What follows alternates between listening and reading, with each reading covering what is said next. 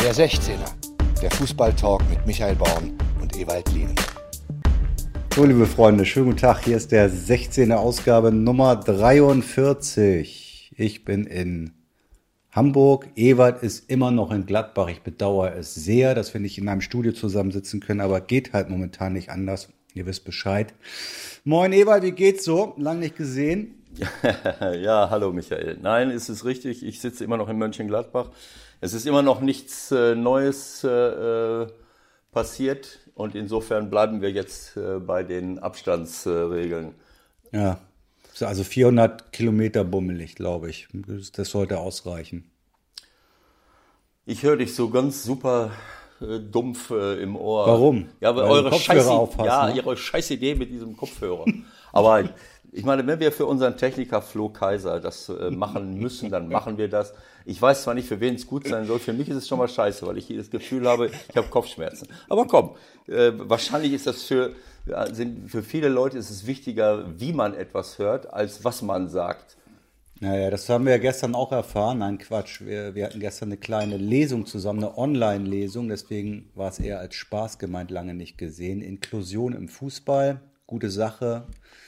Ähm, ein Verein, der gute Dinge tut. Da haben wir gestern eine Online-Lesung zusammen abgehalten über Ewalds Buch. Wer es noch nicht kennt. Wie heißt das nochmal, Ewald? Ich habe es hier vergessen. Ja, äh, er möchte, dass ich sage, ich war schon immer ein Rebell. aber so ist eigentlich nur der Buchtitel.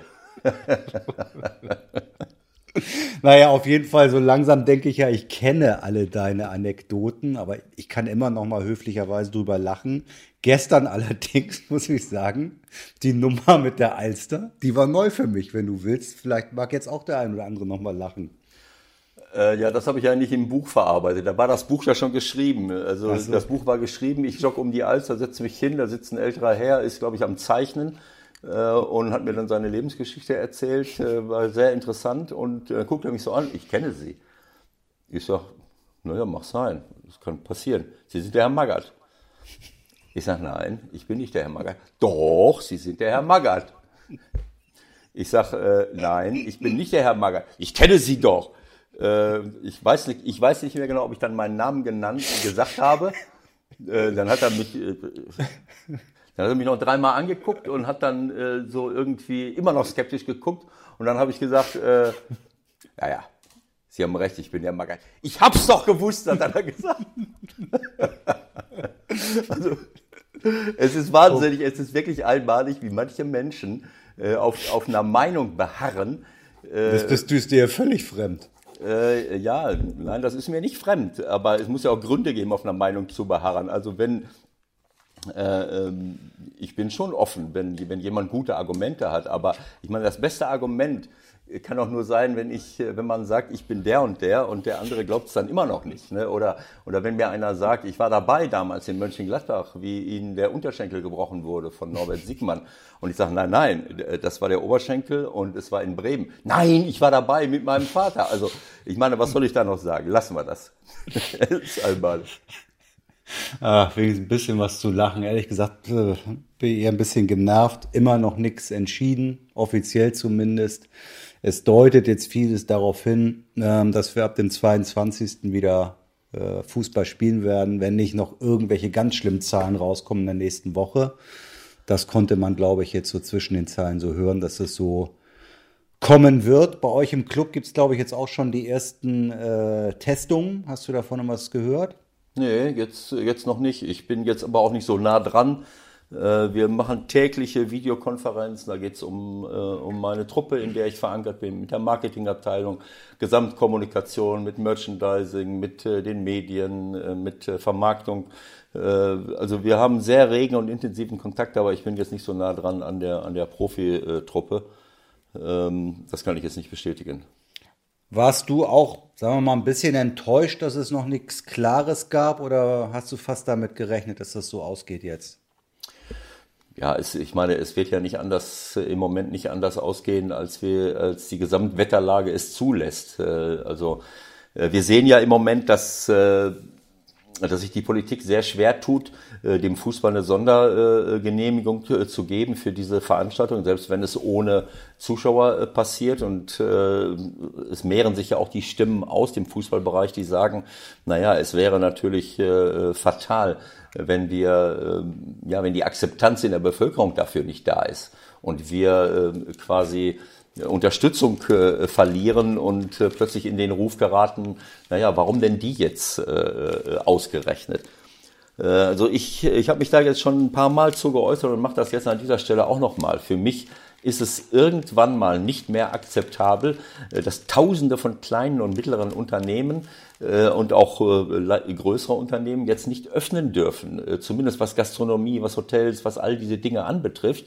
Ich habe es schon mehrfach gesagt, ich kann keinen Sinn darin erkennen, wenn ich eine, eine Maskenpflicht ausspreche und umsetze, so wie es jetzt viel zu spät aus meiner Sicht passiert ist, wenn ich Abstandsregeln äh, vorgebe und, und auch kontrolliere und wenn jeder und wenn jeder dann noch zusätzlich im hygienischen Bereich, was Hände waschen, bla bla bla, Sauberkeit angeht, wenn er sich daran hält, warum sollen wir dann nicht in Geschäfte reingehen? In Supermärkte gehen wir auch rein und da geht es um unser Überleben. Wenn wir in, mhm. wenn wir in Wieso bist du weg?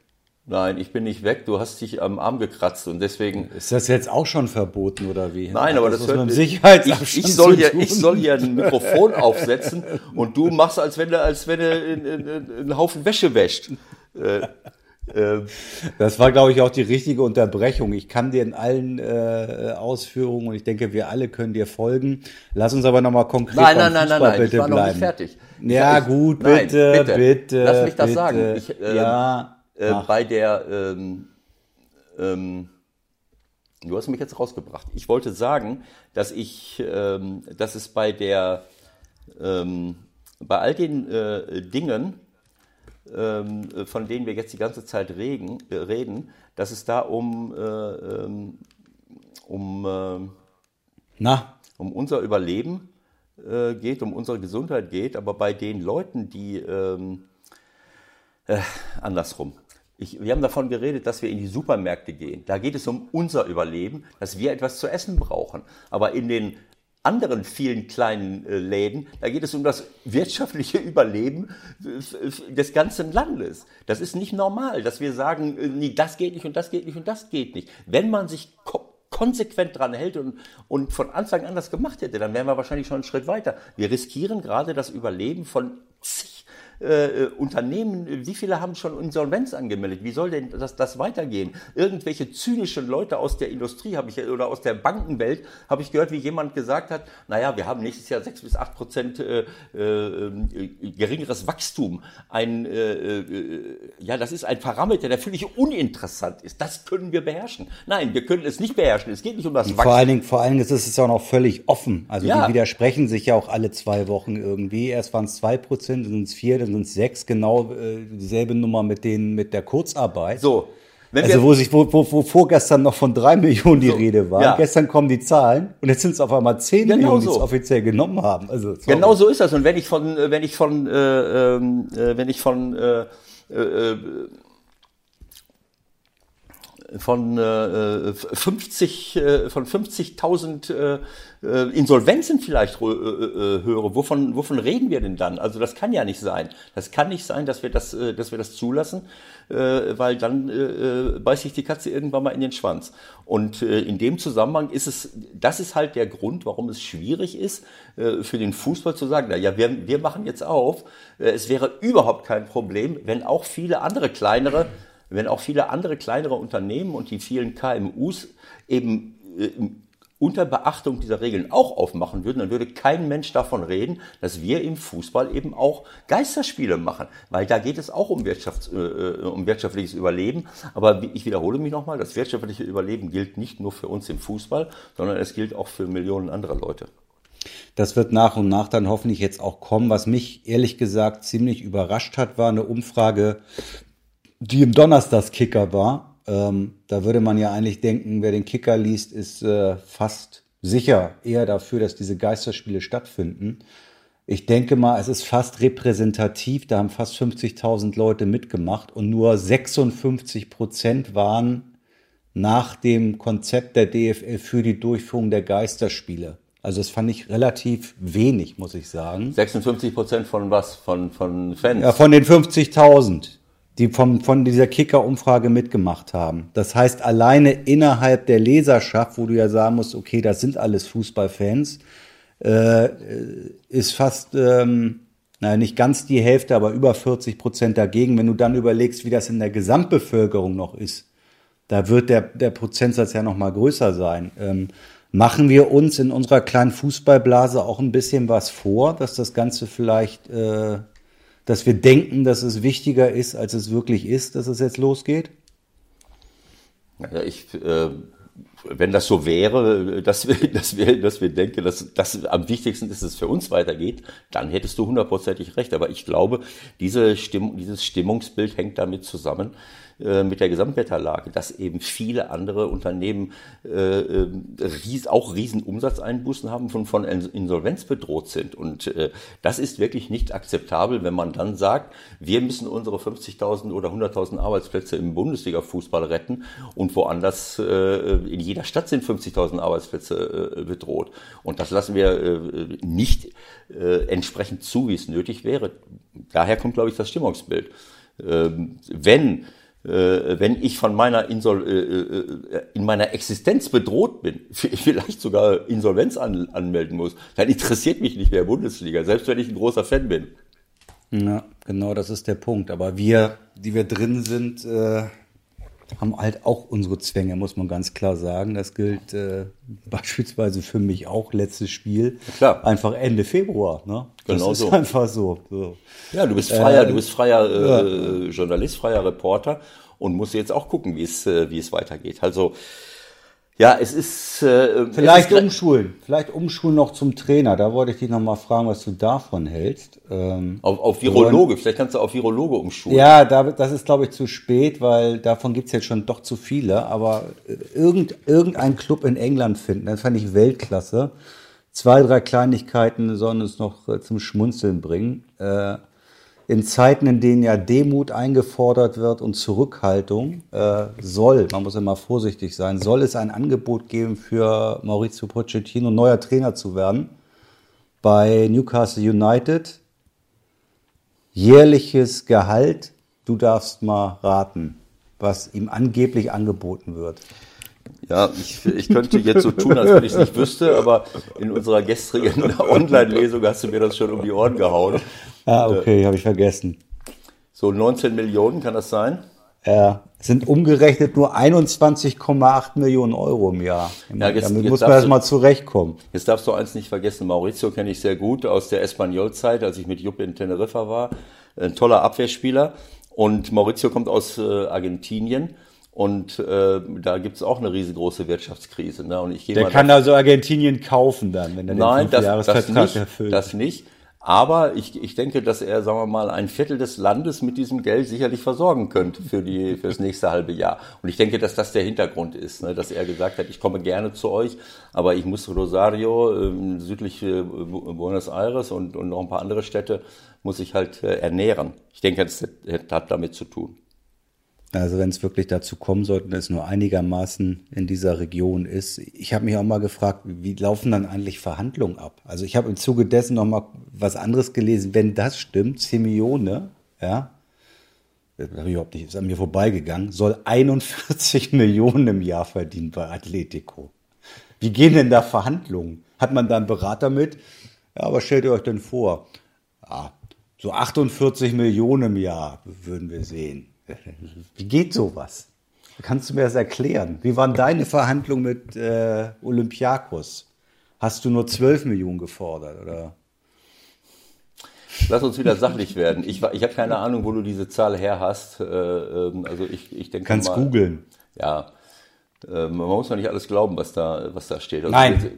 Ich glaube, wir sind uns äh, darüber bewusst, dass, dass in, in, in der Spitze die Gehaltsentwicklung äh, äh, lächerlich geworden ist. Aber das ist in manchen anderen Bereichen auch so. Wenn ich Golf sehe, wenn ich äh, Basketball sehe, wenn ich äh, auch in den USA gerade, wenn ich äh, Schauspielergagen sehe teilweise.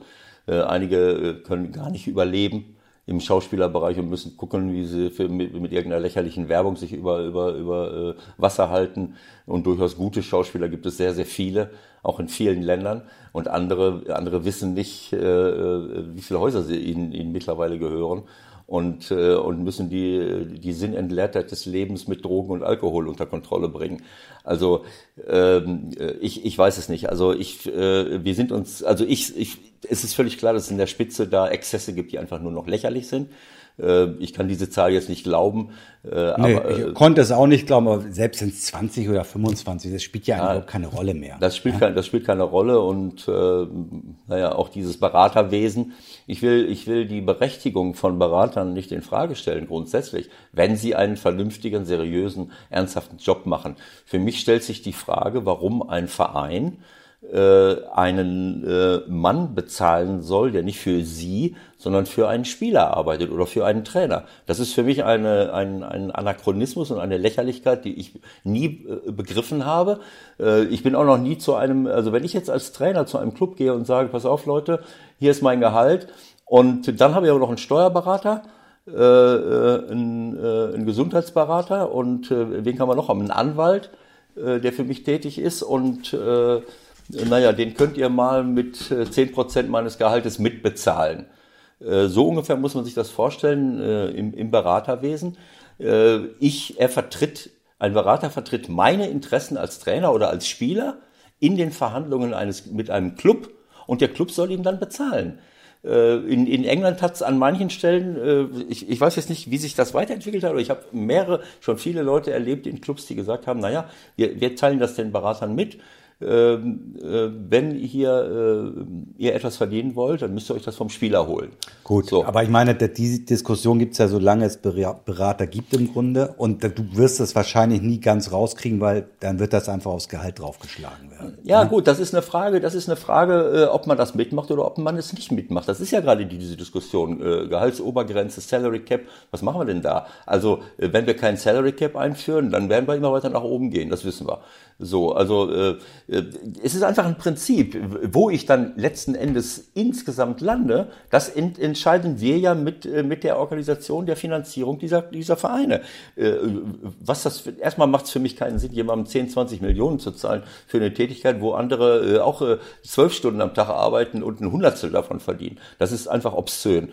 Äh, und dass dann jemand, der vielleicht drei, vier Telefonate macht und ab und zu ein Konto einrichtet, ich weiß nicht, es gibt Berater, die wirklich eine gute und intensive Arbeit machen. Es gibt aber auch andere, die im Grunde genommen nur Vermittlungstätigkeiten machen. Wieso der, äh, ich, ich kenne zig Berater, die, äh, die mehr verdient haben als ich als Trainer, das Doppelte und Dreifache, weil sie drei, vier Klienten haben, die im, im Abermillionenbereich verdienen und dann jedes Jahr mit zehn Prozent dabei sind und hier eine Million, da zwei Millionen und ganz zu schweigen von irgendwelchen Transfers, die für 30 Millionen über die Bühne gehen und wo fünf, sechs Millionen dann irgendwo verschwinden. Äh, keine Ahnung, wer sich das alles in die Tasche steckt. Da sind plötzlich, je mehr Geld im Raum steht, umso mehr äh, Berater hast du plötzlich dabei. Das ist ein Sport geworden.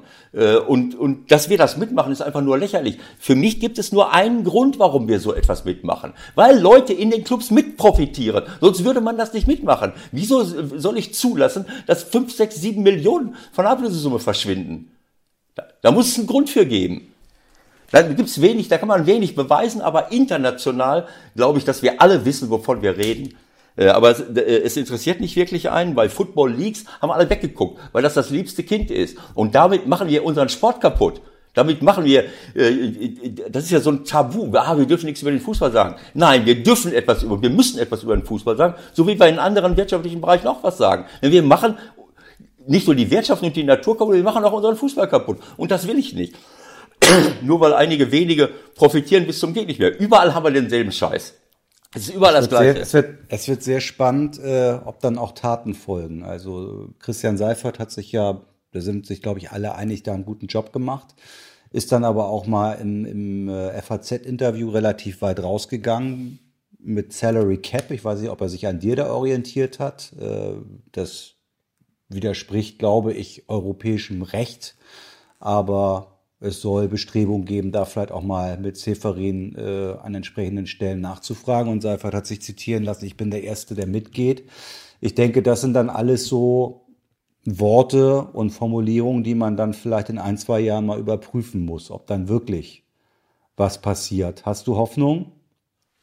Äh, äh Salary Cap widerspricht äh, äh, europäischem Recht? Ja. Okay. Widerspricht es auch europäischem Recht, äh, äh, quasi die ganze Wirtschaft zu ruinieren, die ganze Natur zu ruinieren, äh, die Ökosysteme zu, äh, zu zerstören, äh, rücksichtslos äh, alles gegen die Wand zu, zu fahren, widerspricht das auch europäischem Recht. Recht lässt sich auch ändern. Und, äh, das und, ist genau der Punkt. Und das wir können, ist genau und, der Punkt. So, Recht ist von Menschen gemacht. Und, äh, und wenn ich sehe, was für Lächerlichkeiten wir in der europäischen Gemeinschaft alles an, an, äh, an Regeln, äh, wie krumm darf die Banane sein und was mache ich hier, was mache ich da, was mache ich dort. Ich muss mich auf die Dinge fokussieren, die wirklich wichtig sind. Und dass, äh, dass wir Frieden haben, dass wir vernünftig miteinander arbeiten können, dass Demokratie da ist und dass wir es nicht zulassen, wenn äh, Menschenrechte irgendwo verletzt werden. Aber zu den Menschenrechten gehört auch das Recht auf eine gesunde Umgebung, gesunde Natur. Die Rechte der Tiere, die Rechte der Natur, unsere Lebensrechte müssen wir selber äh, vertreten. Und wenn, äh, also ich sag mal Salary Cap, wenn es ganz hart auf hart kommt, dann würde ich vorschlagen, dass wir einen Solidaritätsfonds für die obersten zehn Prozent, für die obersten zehn Prozent der Top-Spieler äh, also ich bin gerne bereit, 5, 6 Euro zu spenden für, für die Leute, die dann äh, statt, äh, statt 25 Millionen nur noch 15 Millionen verdienen oder, oder vielleicht sogar mit 10 Millionen auskommen müssten. Also dann könnten wir einen Solidaritätsfonds einrichten. Ich will, ich will ja sagen, was ich machen will. Das trieft ja, das trieft ja. Ja, das hm? trieft. Wenn ich ehrlich bin, würde ich, würde ich die auf die Felder schicken als Erntehelfer. Wenn, wenn, Sie, wenn Sie, kannst du bitte noch mal ein paar Namen nennen, kurz? Wenn Lewandowski und wenn sich, wenn sich wirklich, Felder. wenn sich wirklich ernsthaft Leute dagegen zur Wehr setzen, dann würde ich ein Gesetz beschließen und sagen, komm hier Erntehelfer, äh, kurz äh, äh, ein paar. Ja, dann haben wir auch, dann haben wir auch diese Trainingsdiskussion nicht mehr. Ich glaube, das ist wirklich eine Sache, die knackig anstrengend ist und äh, dann sind die Jungs fit. Trainings, ach so, wegen, bei, als Erntehelfer, ja genau, genau. Aber dazu müssen wir vorher die Landwirtschaft auch äh, reformieren, weil das ist auch äh, gesundheitsgefährdend, was wir da veranstalten. Äh, das, aber das gehört auch alles mit dazu. Aber das ist jetzt wieder ein zu weites Thema. Ähm, also ich kann nur hoffen, dass wir irgendwann mal aufwachen und, und dass wir in den unterschiedlichsten Bereichen der Gesellschaft etwas verändern. Die Stimmen mehren sich, ich, äh, meine Hoffnung wird größer und äh, ich äh, kann nur hoffen, dass wir relativ äh, schnell erkennen, dass wir bei allem Schutz der Gesundheit eben auch darauf achten müssen, dass wir keine nicht größere Kollateralschäden äh, dadurch verursachen, äh, was wir alles an Regeln, an, an Regelungen äh, äh, machen und, und, und, und anschließend aufwachen und, und uns fragen, Moment mal, was ist denn jetzt hier passiert? Wenn auch unser politisches System, äh, unsere Demokratie äh, auch das steht jetzt alles auf dem Prüfstand, wenn wir nicht irgendwann mal aufwachen. Äh, bisher ist es alles noch halbwegs vernünftig gelaufen, aber ich glaube, der Punkt ist jetzt da, wo wir umkehren müssen, denn sonst, äh, sonst kriegen wir es nicht mehr eingefangen. So, und heute gucken wir auch mal ein bisschen über den Tellerrand raus. In Deutschland äh, tun wir alles dafür oder tut der Fußball alles dafür, dass wir noch spielen. In den Niederlanden wird nicht mehr gespielt. Und wir wollen mal einen äh, ja, Spieler anrufen, der uns da ein bisschen was erzählen kann. Und das ist Thorsten Kirschbaum, der Keeper des, wie heißt das, Ewald? Wie, wie, wie, Venlo? Fei, Fei, Fei. Fei, Fei, Fei, Fei, Fei, Fei, Venlo. Football, Football International, äh, äh also WWW. Wir sind ja nicht in Spanien, Holland, Nederlands, Nederlandsprache. Wir können, das kann, können das kann er uns ja mal erklären. Der Anruf der Woche. Heute bei Thorsten Kirschbaum. Ja, da ist er ja. Hallo, hallo Thorsten, Ewald, Ewald Lieden hier. Ich sehe auf Michael Born, der in Hamburg äh, lächelt und sich freut, dass er dich endlich am Telefon hat, nachdem er dich ein halbes Jahr angekündigt hat. Und gesagt, wir müssen ja, doch genau. mal den, genau. wir müssen den Thorsten anrufen, wir müssen den Thorsten anrufen, wir müssen den Thorsten anrufen. Und jetzt, alles gut, alles gut. Ich habe halt, so viel Termine im Moment. Er ist ein Weltstar, das ist ja ein Weltstar. Ne? Sag mal, wo wir mal anfangen können mit, äh, ich habe nicht mal den Namen deines Clubs rausgebracht. Wie heißt denn der ganz genau? Bist du wahnsinnig. www oder? www Fenlo. www? www Fenlo. Fay, ah, Fay, Fay. Fay, Fay, Fay, ja. Fay, Fay, Fay, Fenlo. Sehr gut. Genau. Naja, da treibst du dich jetzt gerade nicht mehr rum, sozusagen. Wie ist die Situation? Wie ist das als Spieler, wenn man erfährt, für euch ist alles gelaufen? Ja, äh, nicht schön natürlich. Wir hätten schon alle natürlich gern weitergespielt, aber irgendwie ist es jetzt auch äh, gut zu wissen, ähm, dass es jetzt nicht weitergeht, weil das in der Luft hängt die letzten Wochen war schon auch irgendwie nicht einfach. Wurde immer ein Termin nach dem anderen verschoben und jetzt hat man zumindest die Gewissheit. Wie ist das dann genau abgelaufen? Also habt ihr es quasi äh, mehr oder weniger auch nur von eurem Ministerpräsidenten erfahren und einen Tag später dann vom Club oder war das schon vorher klar? Ja, ähm, in Holland war das ja schon so, dass die Regierung mehr oder weniger dem Verband immer wieder vorgeschrieben hat, bis wann es definitiv keinen Fußball gibt und der Verband darauf dann immer reagiert hat. Und jetzt vor zwei Wochen war es dann eben so, dass in der, oder vor einer Woche in der Pressekonferenz der Herr Lüttke gesagt hat, dass definitiv kein bezahlter Fußball mehr gespielt wird in Holland vor dem 1.9. Somit war dann eigentlich uns allen Spielern klar, ähm, weil wir die Pressekonferenz auch verfolgt hatten, dass eben die Saison abgebrochen wird, weil es ja gar keine anderen Möglichkeiten mehr gibt. Ähm, es hat dann auch nicht lange gedauert, bis dann die offizielle Bestätigung von KNVB und von unserem Club dann kam. Mhm. Und ähm, wie ist das jetzt ganz konkret für dich? Also du wohnst äh, ja noch in Deutschland, in der, in der Nähe von Köln. Äh, bist du dann dann noch zugegen? Ist das gar kein Thema mehr? Macht ihr noch irgendwas? Wie sieht's aus? Ja, genau. Ähm, ich wohne in Köln. Ähm, ja, meine Frau ist auch hier Lehrerin, also wir sind die ganze Zeit hier geblieben. Ähm, die Situation ist jetzt so, dass im Mai, ab 4. Mai, wir wieder in Kleinstgruppen auf dem Platz trainieren dürfen. In, ähm, Dreiergruppen.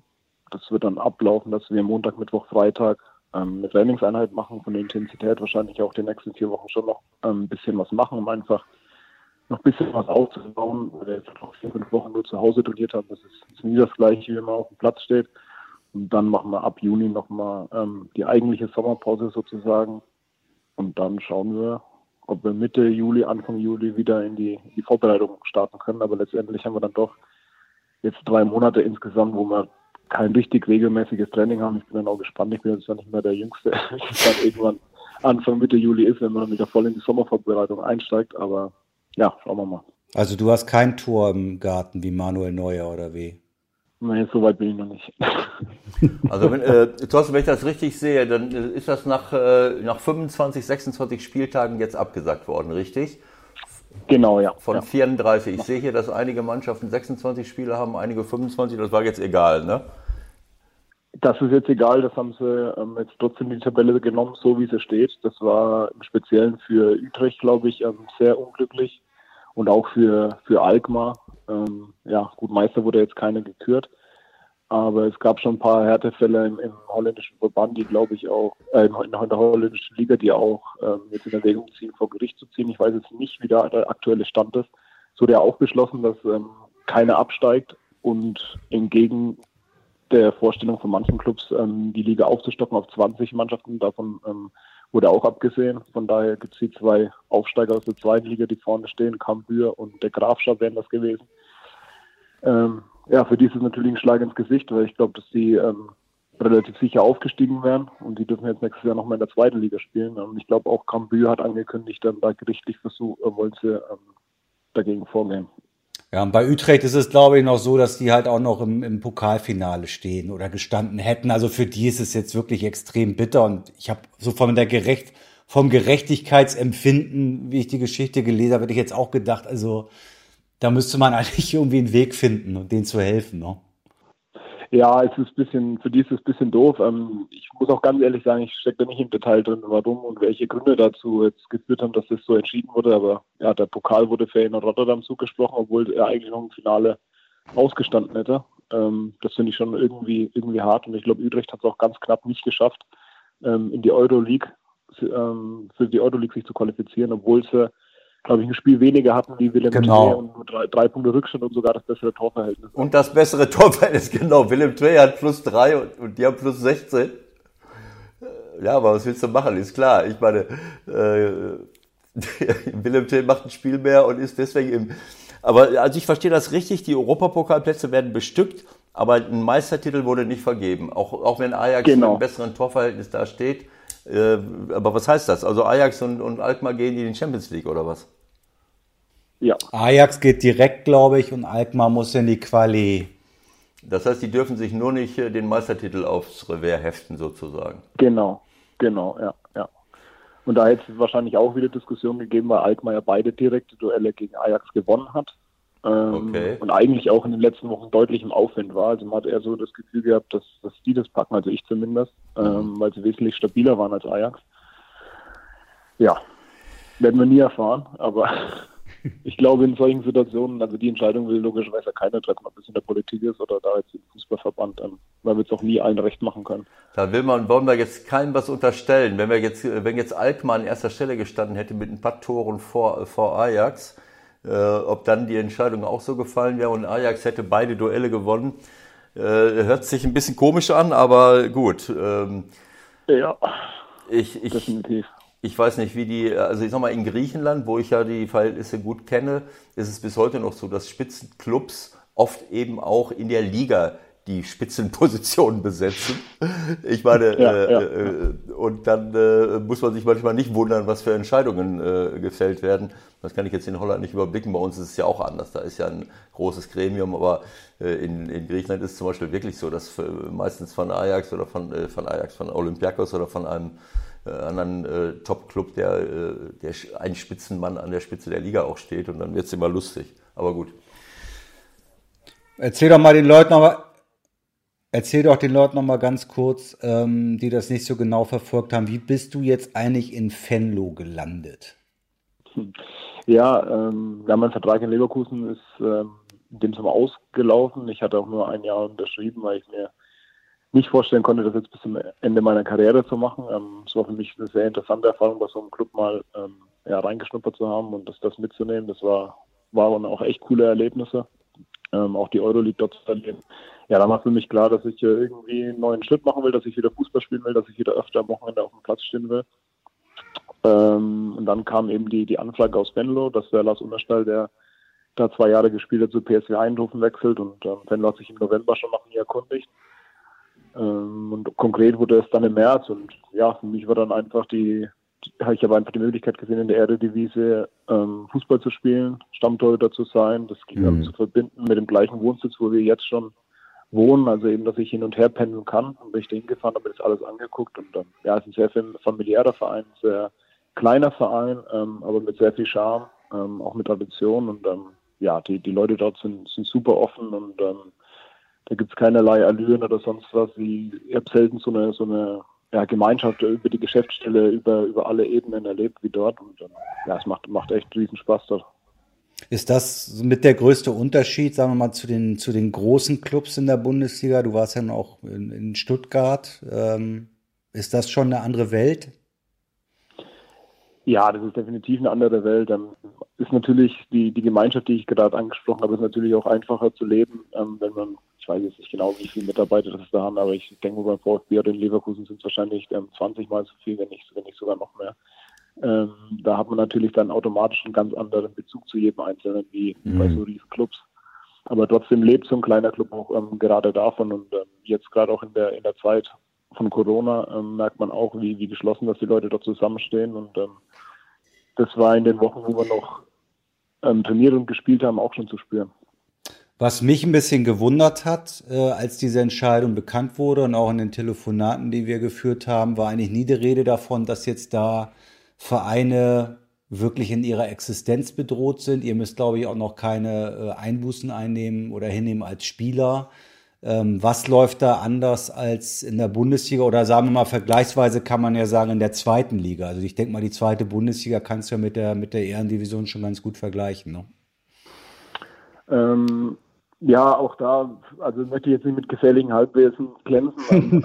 es, ist, es ist definitiv so, dass, dass die Fernsehgelder nicht so einen hohen ähm, prozentualen Anteil, an, an, Anteil am Budget eines Clubs haben, der, den, den sie jährlich zur Verfügung haben. Das ist in der Bundesliga etc. schon definitiv wesentlich höher. Klar sprechen wir in der Bundesliga auch über ganz andere Beträge. Ähm, aber die, die Vereine sind einfach anders aufgestellt, glaube ich. Ich glaube nicht, dass das, das Fernsehgeld dort einfach der Hauptanteil ist. Ähm, es wird mehr auf Sponsoren verteilt etc. Also da das Fernsehgeld hat einfach nicht so eine hohe Gewichtung. Von daher sind wir jetzt nicht so extrem daran ähm, davon betroffen, wenn jetzt die, die Spiele ausfallen oder ähm, nicht übertragen werden. Noch dazu ist die letzte Rate dort auch schon im, im April geflossen ähm, von Fox. Okay. Ähm, das Geld haben sie erstmal.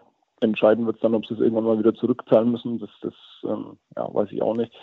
Und der, der Verband beteiligt sich auch ähm, an den Gehältern der einzelnen Clubs. Also die, die unterstützen die einzelnen Vereine und ja, wie gesagt, ist auch ein bisschen gefährliches Halbwissen, das ist das, was so zwischen den, zwischen den Zeilen überlesen. Naja, gut, aber du, du bekommst ja zumindest mit, ob da, äh, ob das, so wie es bei uns ja schon in Deutschland zu hören ist, dass es wirklich zehn, mindestens zehn Clubs wirklich äh, schon an den Kragen gehen kann. Davon war jetzt in, in den Neuländern noch gar nichts zu hören, oder? Nee, nee, habe ich noch gar nichts gehört. Klar gibt es Clubs, die dadurch ein bisschen in Bedrängnis kommen, aber dass da irgendwie Existenzängste oder sonst was herrscht, ähm, da, davon weiß ich nichts. Ähm, auch jetzt im Fall, ich habe mit unserem Manager mal gesprochen, ähm, er sieht das jetzt auch klar, sehen, sehen sie Einbußen und haben ein bisschen Probleme, aber es ist jetzt weit davon entfernt, dass es irgendwie existenzbedrohlich ist. Also ich sag mal, die Existenz ist ja dann bedroht, wenn die Einnahmesituation wegbricht und ich nicht mehr weiß, wie ich es machen soll. So, und wenn jetzt die, wie du es gerade gesagt hast, äh, auch wenn du jetzt äh, Angst hast, mit gefährlichem Halbwissen zu glänzen, äh, wenn die Fernsehgelder ähm, äh, innerhalb der einzelnen Etats äh, nicht so einen dominanten Anteil repräsentieren, wie das bei uns in der Bundesliga der Fall ist, dann würde ja selbst ein, ein Wegbrechen der Fernsehgelder nicht so viel bedeuten.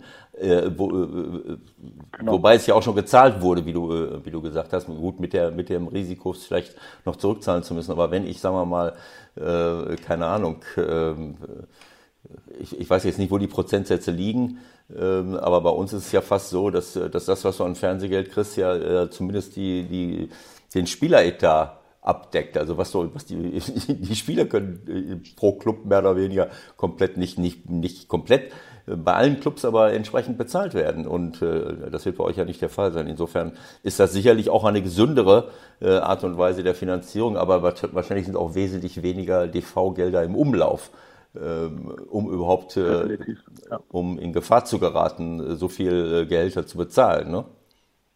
Ja, definitiv. Und ähm, ich denke auch, dass vielleicht die Art und Weise, wie die Clubs wirtschaften, doch auch ein kleiner Unterschied ist im Vergleich zum Vergleich in Deutschland. Ich glaube, dass in Deutschland schon viele Vereine haben, die jährlich spitz auf Knopf wirtschaften und ähm, natürlich versuchen, aus den finanziellen Mitteln das, das Maximum, das absolute Maximum rauszuholen. Und da dann einfach wenig äh, ja, Puffer da ist, wenn es irgendwann, klar kann man mit sowas nicht rechnen, aber ich finde es doch bedrohlich, wenn man dann zwei Monate nicht spielen kann, dass manche Vereine dann drei Monate später die Gehälter nicht mehr bezahlen kann. Das ist einfach ähm, ja, auf die Kante genäht, sage ich mal. Also da wird einfach der letzte Cent rausgequetscht und dann kriegt man natürlich Probleme, wenn, äh, wenn irgendwo die Einnahmen fehlen. Ähm, da ticken vielleicht die Clubs in Holland, klar, weil sie auch nicht so, so hohe Ausgaben haben von den Geldern in der Bundesliga oder in der zweiten Liga teilweise auch. Ähm, dann geraten die eben nicht so schnell in Bedrängnis wie vielleicht andere Clubs. Ja, ist ja richtig. Wir hatten das in der letzten Woche schon mal die Diskussion mit, ähm, ähm, mit dem Manager, mit Jörg Schmatke von, von Wolfsburg es ist natürlich äh, unheimlich viel Geld im, im Umlauf, aber es wird werden eben keine Rücklagen gebildet. Und darüber muss man sich eben auch Gedanken machen.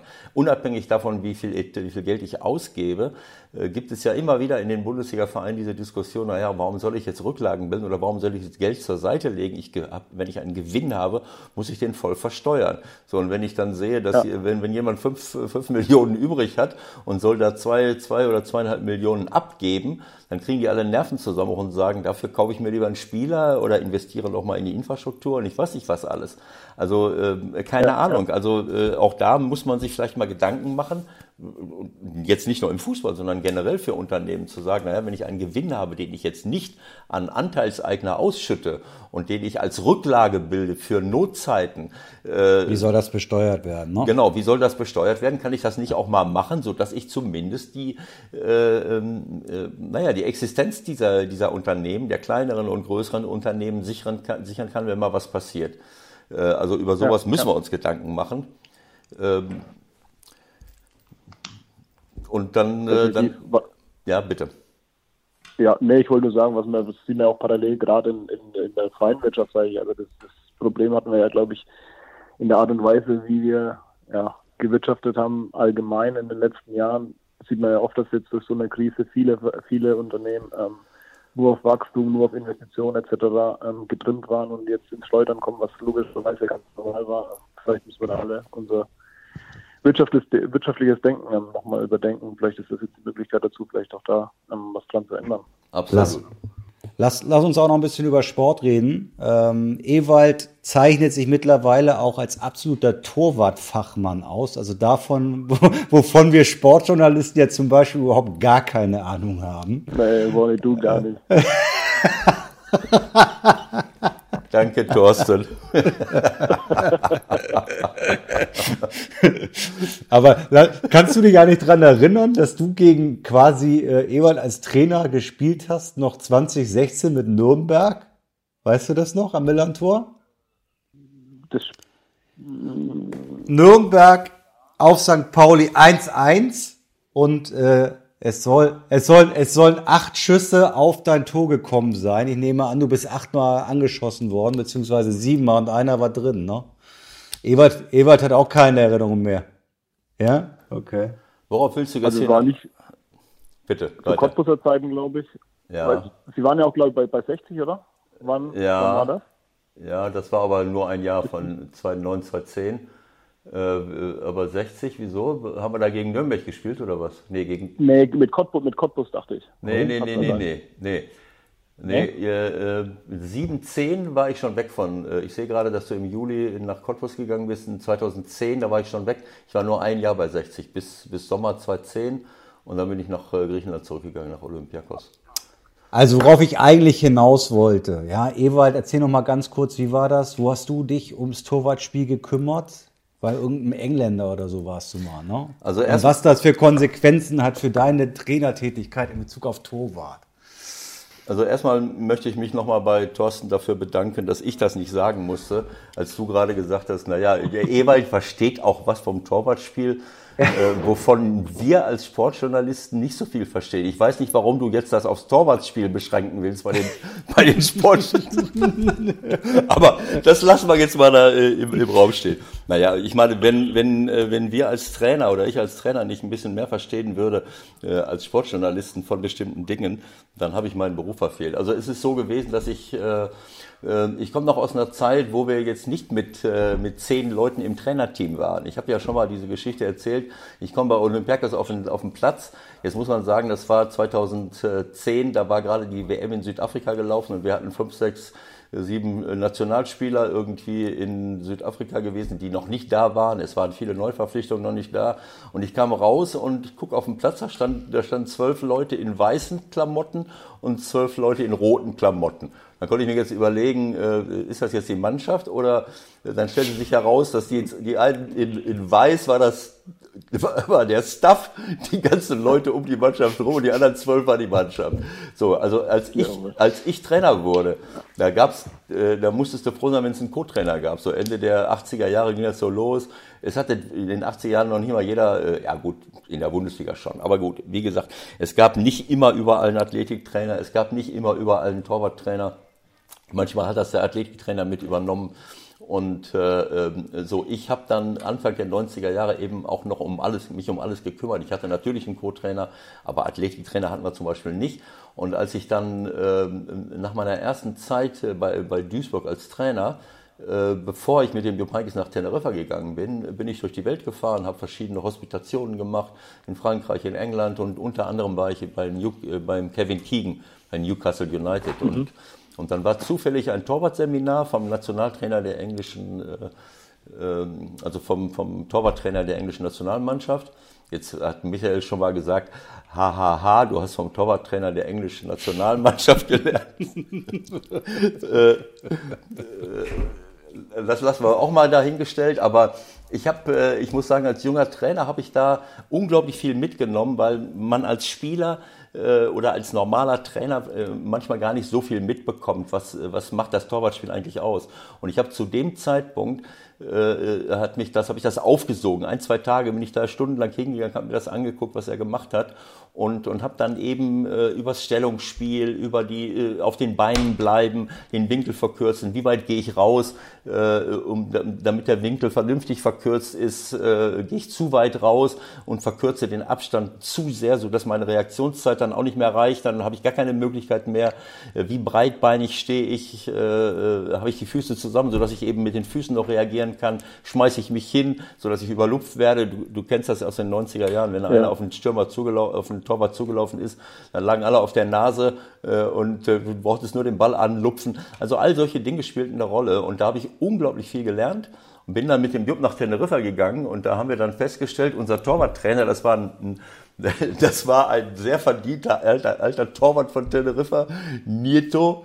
Äh, äh, der konnte sich kaum noch bewegen, äh, war übergewichtig, konnte auch nicht richtig aufs Tor schießen. Und dann hat der Jupp gesagt, jetzt machst du das erstmal, äh, bevor dann Egon Cordes irgendwann dazu kam. Und dann habe ich das, mein Wissen äh, da anwenden können, mal ein, ein halbes bis dreiviertel Jahr oder das erste Jahr musste ich eben auch noch die Torhüter trainieren die im Übrigen auch nicht. Das waren Argentinier, die auch noch nie über eine Hürde gesprungen waren.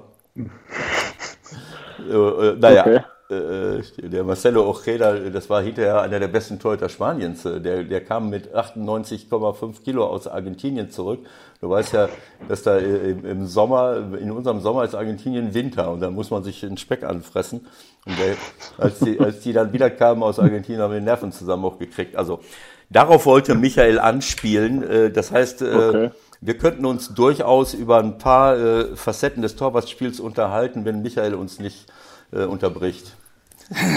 Das war eine schöne Einführung. Jetzt sind wir alle ungefähr auf einem Stand, aber mich würde dann schon interessieren, wer waren so deine, fangen wir ganz einfach banal an, ganz großen Vorbilder? Von wem hast du am meisten gelernt in deiner, in deiner Zeit auch jetzt als Spieler? Ähm, ja, mein großes Vorbild war war früher, als ich als Kind schon in Nürnberg immer ins Stadion gegangen bin, war Andi Köpke. Ähm, klar, der hat damals seine Glanzzeit gehabt, deutscher Nationaltorwart, Europameister geworden. Ähm, das war so der, der Torwart, der praktisch meine Jugendzeit geprägt hat, als ich mich dann mehr mit dem Gedanken auseinandergesetzt habe, Fußballprofi zu werden und es immer mehr auf mich zugekommen ist, ähm, war es dann zu der Zeit Jens Lehmann, weil der ja so ein bisschen der Pionier in Deutschland war mit dem modernen Torwartspiel. Und ja, mit der Zeit war es dann und äh, Vorbild ist dann vielleicht doof, dann ist es erstens eher zu sagen, es eher Torhüter, an denen man sich orientiert, sage ich mal, mit der Zeit. Und das war eigentlich, obwohl ich, obwohl es mein Zimmerkollege in der U-Nationalmannschaft war und äh, ich oft mit ihm zusammen trainiert habe, etc., war es dann irgendwann Manuel Neuer, weil er einfach viele Sachen verkörpert hat und ähm, ja, das, das Torwartspiel ein Stück weit auf ein anderes Level gehoben hat, ähm, was dann derjenige, der, der die Art und Weise, wie man sich entwickelt oder worauf man hintrainieren möchte als Fußballprofi, was der, der das, der das Torwartbild geprägt hat. Hast du das damals schon, äh, sagen wir mal, vorausgesehen, was bei ihm passieren wird? Ja, ja. Also er war ein oder ist ein Jahr älter als ich. Ähm, ich war damals immer sozusagen der Junge. Ich habe das ihm dann draufgeschoben, ja, der ist so gut, weil der ist auch ein Jahr älter als ich. das kannst du auch nie mehr einholen. Das kannst du auch nie mehr einholen. nee, daran lag es scheinbar dann doch nicht. Ähm, nee, man hat es schon gesehen, dass er einfach unglaubliche Fähigkeiten hat. Er hat natürlich auch in jungen Jahren ähm, von seiner Athletik her schon extrem viel mitgebracht. Ähm, also der, ich weiß noch, dass er damals schon wesentlich höher gesprungen ist als ich, einbeinig, beidbeinig. Ähm, also der, der war damals schon unglaublich stark damit und hat es dann einfach auch geschafft, diese Power, und schafft auch jetzt noch diese, diese Power dann einfach immer optimal in die richtigen Bahnen zu lenken. Ähm, und ja, das ist schon ein großer Pluspunkt, was er, was er auch hat und was, was er damals auch schon hat, was mich damals auch schon sehr beeindruckt hat, dass er einfach, egal was ein Spiel wir gemacht haben, hat er bei ihm immer den Eindruck, das ist ihm alles gerade scheißegal. Also ich kann mich da an, an U21 EM-Finale erinnern, als ein Ball in der 90. Minute auf ihn zukommt, flach und ich glaube Deutschland führt mit 1-0 gegen, gegen Spanien war es, meine ich. Ja. Und er schießt den Ball einfach im Stehen, schießt ihn einfach weg, Vollspann, obwohl der komplette 16er da war, andere würden den Ball einfach in die Hand nehmen, würden sich drauflegen. Und ja, sowas machst du einfach nicht, wenn der, wenn der zu, zu verkrampft ist oder sonst was. Und das passt irgendwie zu seiner Art und Weise, wie er, wie er Fußball spielt. Und er handelt ja fast ausschließlich intuitiv und das ist das, was ihn ähm, so stark macht. Du bist dann logischerweise auch dichter an, wenn jetzt vielleicht auch nicht mehr momentan, aber du kannst dich da reinversetzen, du weißt, was das für ein Typ ist. Ähm, dann hast du wahrscheinlich auch noch mal einen ganz anderen Blick darauf, ähm, wenn da jetzt ein Nübel kommt. Also mein Gefühl wäre auch, Neuer gibt freiwillig nicht ein Spiel her, oder? Nee, würde er nicht machen. Ähm, also mich hat die, ich, grundsätzlich zu, der, zu dem Transfer hat mich das schon ein bisschen verwundert, ähm, weil ich dachte, wow, also super für Bayern, dass sie ihn bekommen, weil ich von Alex Sübe auch wirklich sehr viel halte, aber auf der einen Seite, dass er das macht, weil es für mich nicht absehbar ist, dass, der Manu irgendwie ähm, groß in der Leistung nachlässt. Er hat jetzt ein bisschen Verletzungsprobleme gehabt die letzten ein, zwei Jahre, aber ist, glaube ich, nach wie vor der beste Torhüter der Welt. Äh, mein erster Gedanke war, dass dann äh, Bayern sich den Transfer sichert ablösefrei und wird dann den Alex Nübel erstmal ausleihen. Ähm, mhm. Ich kann mir nicht vorstellen, dass da großes Rotationsgeschäft oder sonst was bei Bayern stattfinden würde und ich glaube auch nicht, dass der, dass der Manus sich darauf einlassen wird. Nun gibt es ja, diese Diskussion irgendwie gerade, das ist ja eine Pokerei von beiden Seiten. Ähm, wenn du sagst, du siehst, siehst ähm, Neuer noch immer als Besten, also das sagen die Bayern natürlich auch. Wie, wie siehst du ihn im Vergleich jetzt mit Ter Stegen und Oblak und Alisson? Siehst du ihn da wirklich immer noch vorne? Ähm, also es gibt sicherlich Bereiche, wo, wo er nicht der beste Torhüter ist. Ähm, wir unterhalten uns logischerweise da oft drüber. Ich klar ist, ist äh, Marc-André Stegen fußballisch wahrscheinlich ähm, ein Stück besser als, äh, als Manuel Neuer, weil er einfach noch besser hinten raus spielt und ähm, ja, noch beidfüßiger ist und das Spiel vielleicht noch ein Stück schneller machen kann.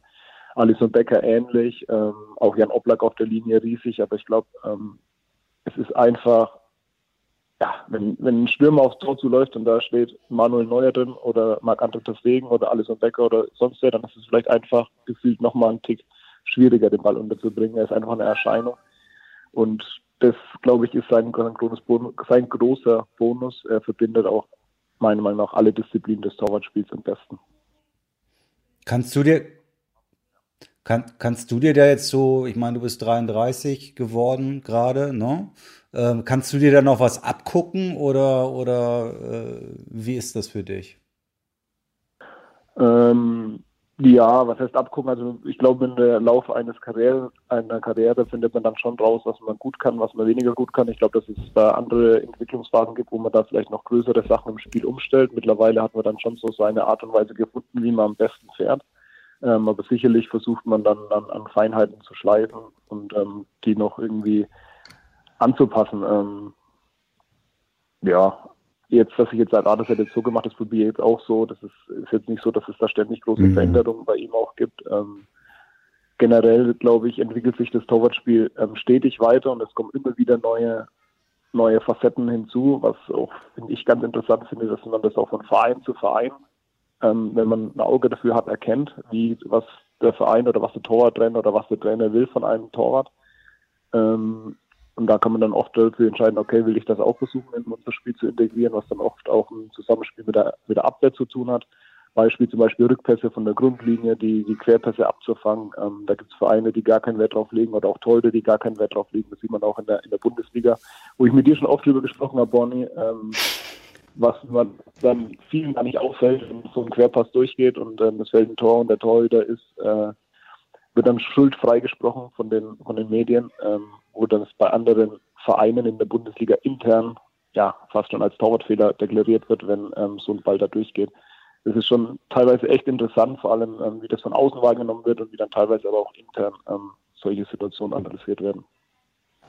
Und da hat übrigens, glaube ich, meiner Meinung nach die, die, der Sportjournalismus noch erheblichen Aufholbedarf. Ich glaube, dass auch die, äh, das sagen einige Cheftrainer ja auch, dass sie sich aus Torwartsachen mehr oder weniger raushalten. Ne? Auch bei, keine Ahnung, bei Freistößen aus 25 Metern, die dann reingehen, da eiern die auch immer ganz schön rum. Also ich weiß nicht so ganz genau, ob da äh, so viele Cheftrainer sich das so äh, ja auch selbst sagen, wie Ewald es sagt, ich habe mich damit beschäftigt und ich habe da auch Ahnung von. Ich habe eher das Gefühl, dass das viele auch eher delegieren. Was ist deine Erfahrung aus deinen Stationen? Ja, es ist sicherlich oft so. Und ähm, für die Punkte, was ich gerade ähm, angesprochen habe, ist natürlich auch hauptverantwortlich der, der Torwarttrainer, der das dann auch analysiert. Oftmals ist es dann auch so, wenn das der Torwarttrainer sagt, ja, das hätte es jetzt so oder so machen müssen, dann hätte es ähm, das Tor verhindern können. Und der, der eigentliche Trainer, ähm, der sieht das dann gar nicht. Und der Torwarttrainer spricht mit dem Trainer darüber nicht, weil er einen eigenen Torwart schützen will. es gibt schon die verrücktesten, es gibt dann die verrücktesten äh, Konstellationen. Ähm, ja. Ja, aber das kann ja nicht sein. Also ich, ich, ich stimme Michael dazu.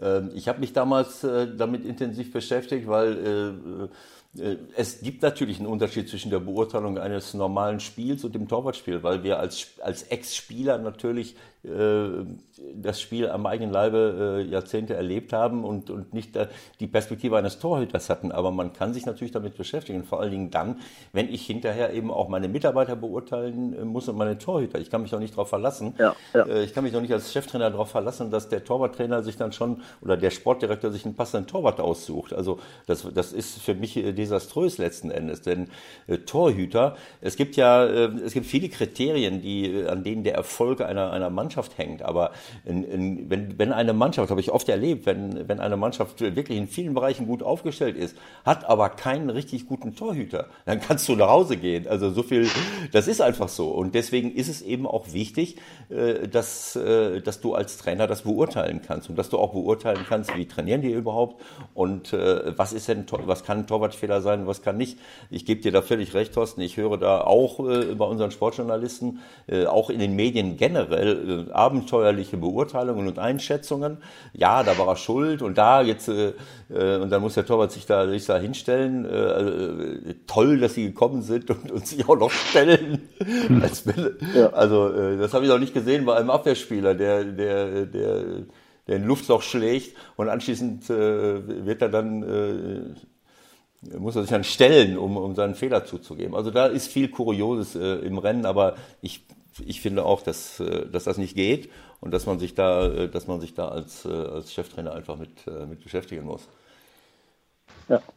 Was mich nochmal interessieren würde, wir auch Sportjournalisten, Geheimnissen dann immer in irgendwelche Elfmeter Vorbereitung was rein und dann werden Statistiken aufgemacht und äh, Spieler X hat die letzten fünf Male nach links unten geschossen. Äh, wie gehst du im Vorfeld mit etwaigen Elfmeterschützen um? Guckst du dir irgendwas an oder sagst du, ach komm, ich gucke den an und dann mache ich um eine Ecke? Nee, ich, ich bereite mich natürlich vor, wer kann schießen und gucke mir alle Elfmeter von dem an, die er geschossen hat.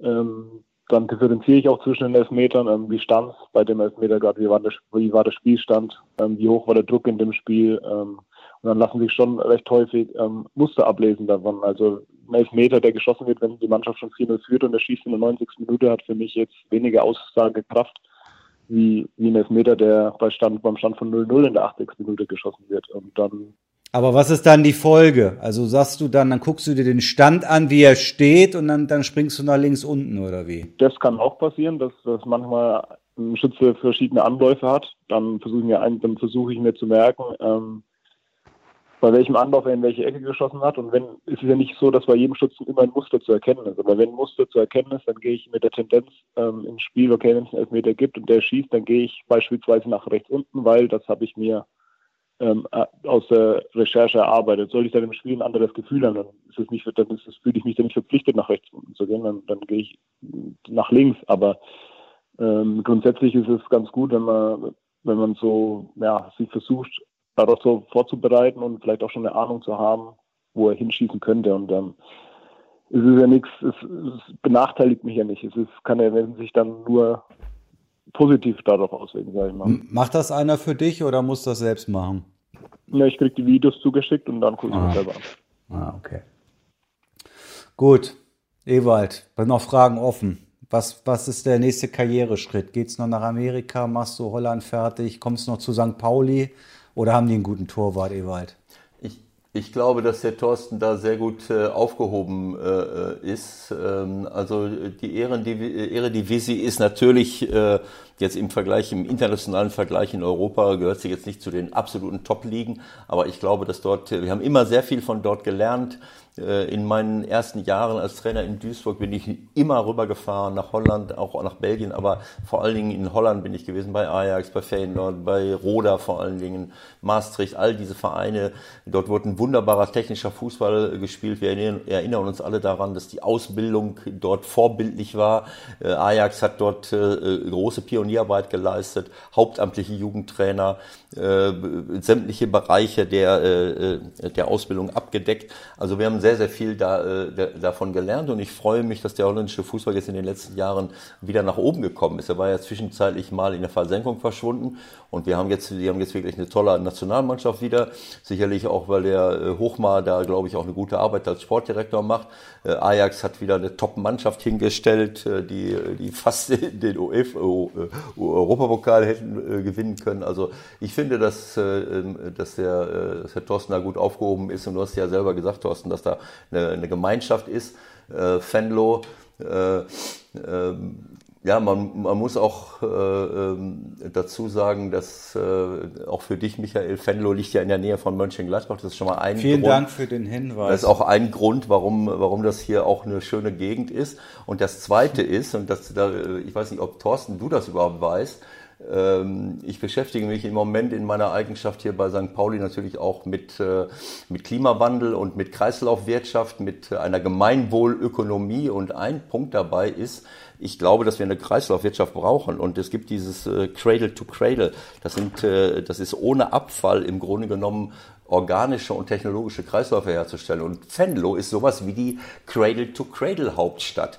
Denn äh, Ach, das, mhm. Stadt, das Stadtverwaltungsgebäude von Venlo, wenn du das eingibst, äh, C C2C Fenlo NL, also Cradle to Cradle abgekürzt in C2C Fenlo, dann siehst du das Stadtverwaltungsgebäude, was neu gebaut wurde, absolut nach den, äh, nach den Kriterien von Cradle to Cradle. Das heißt, äh, Energieeffizienz, Nachhaltigkeit, Klimapositivität, eine grüne Fassade. Es ist, ein, es ist ein einmaliges Gebäude, was es so auf der Welt nicht so oft gibt. Äh, in den USA geht diese, wird diese, geht diese Idee auch immer weiter äh, nach vorne. Bei uns gibt es noch hohen Nachholbedarf. Ähm, äh, aber äh, Fenlo, wenn du das Video euch anschaut. Ja, ich habe es gerade aufgemacht, äh, Kirsche. Du hast also einen Auftrag. Ne? Wenn du das nächste da da bist, musst du dir die Stadtverwaltung angucken, falls du es nicht schon gemacht hast. Ja, und dann natürlich. Da war ich schon drin. Da war ich schon drin. Aha. Ach, siehst du. Siehst so. du. Ja.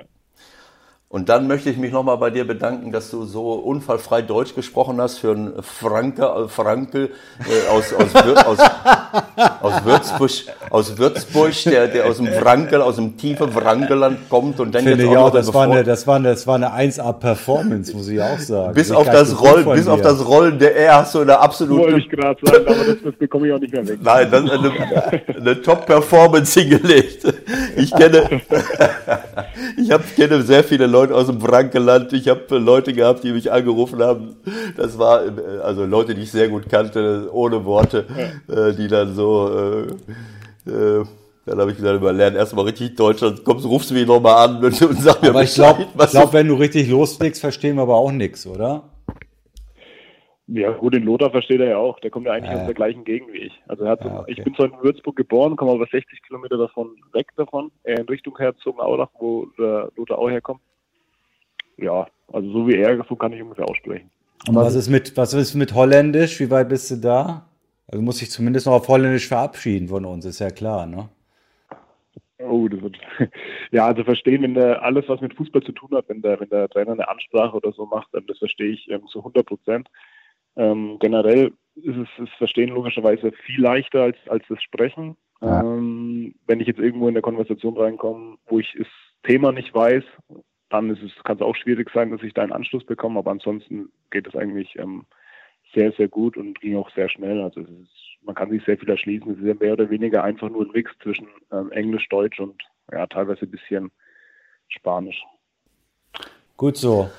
Dann äh, wird Ewald sich bei dir auf Niederländisch bedanken, weil Ewald kann ja alle Sprachen dieser ja, Welt. Ist klar. Ich sag, ich sag, ich sag Dank für heute, Kirsche. Habt eine schöne Zeit. Ich hoffe, wir sehen uns bald mal wieder. Und äh, ich hoffe, dass ihr da auch äh, tja, irgendwann wieder zumindest auf dem Rasen dürft. Bis bald. Jawohl. Super, danke euch. Thorsten, wel bedankt und uh, helemaal goed gedaan. Und danke wel. En tot ziens. tot ziens. Alles gut, Kirche. Grüß zu Hause. Tschüss. Ciao, ciao. Alles Gute. Ciao, ciao. ciao. Gut, okay. Ja, aber das war schön. Das, war, sehr, durch. das war, war interessant. Das Siehst war du? Sehr interessant. Siehst du? Schönes Gespräch. Und dann hoffe ich, dass wir nächste Woche, Ende der Woche, uns wieder hören und dann mal vielleicht ein paar Fakten auf dem Tisch haben. Dass man vielleicht weiß, dann geht's weiter und zwar mit Spieltag Nummer so und so. Das ist ja auch irgendwie noch nicht ganz klar und dann Jo, wollen wir mal sehen, ob wir loslegen können. Bis dahin, schöne Zeit, bleibt sauber, bleibt gesund und habt vor allen Dingen Spaß. Bis dahin. Bis dahin, alles Gute, tschüss.